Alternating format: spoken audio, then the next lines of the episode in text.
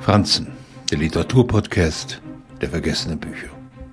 Sein ganzes Leben hat Barney Panowski um seine große Liebe gekämpft, die sich ihm erst offenbart, als er seine zweite Frau gerade heiratet. Er könnte wie Elizabeth Taylor statt dreimal gleich achtmal heiraten. Kein Problem. Er würde immer ein Junge mit großen, staunenden Augen bleiben. Mordecai Richler, 1931 in Montreal als Sohn eines Schrotthändlers geboren, hat uns den Romantiker an sich beschert.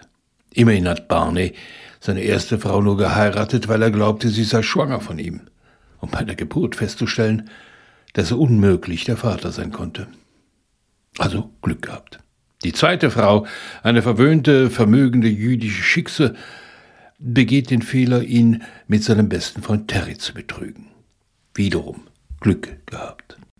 So richtig verliebt war Barney eigentlich nie. Und so kommt es erneut zur Scheidung. Barney ist nun frei für Miriam, die nichts mit ihm zu tun haben wollte, solange er ein verheirateter Mann war. Für die Mutter seiner Kinder, fürs Glück. Panowski ist vor allem eins, gegen seine Gefühle machtlos. Ist ein Spieler, einer jener Sorte, die sich nur dann richtig fühlt, wenn sie verliert.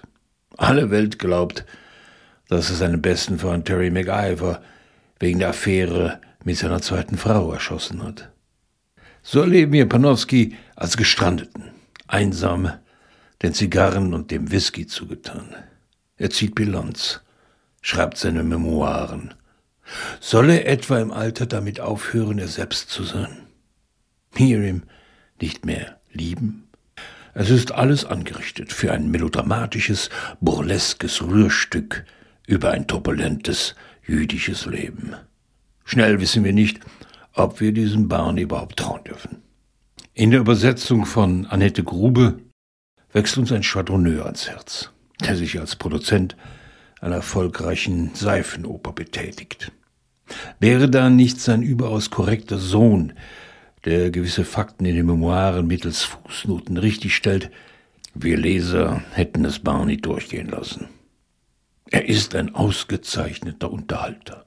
Mit ihm langweilen wir uns nicht. Was macht es schon, dass er übertreibt?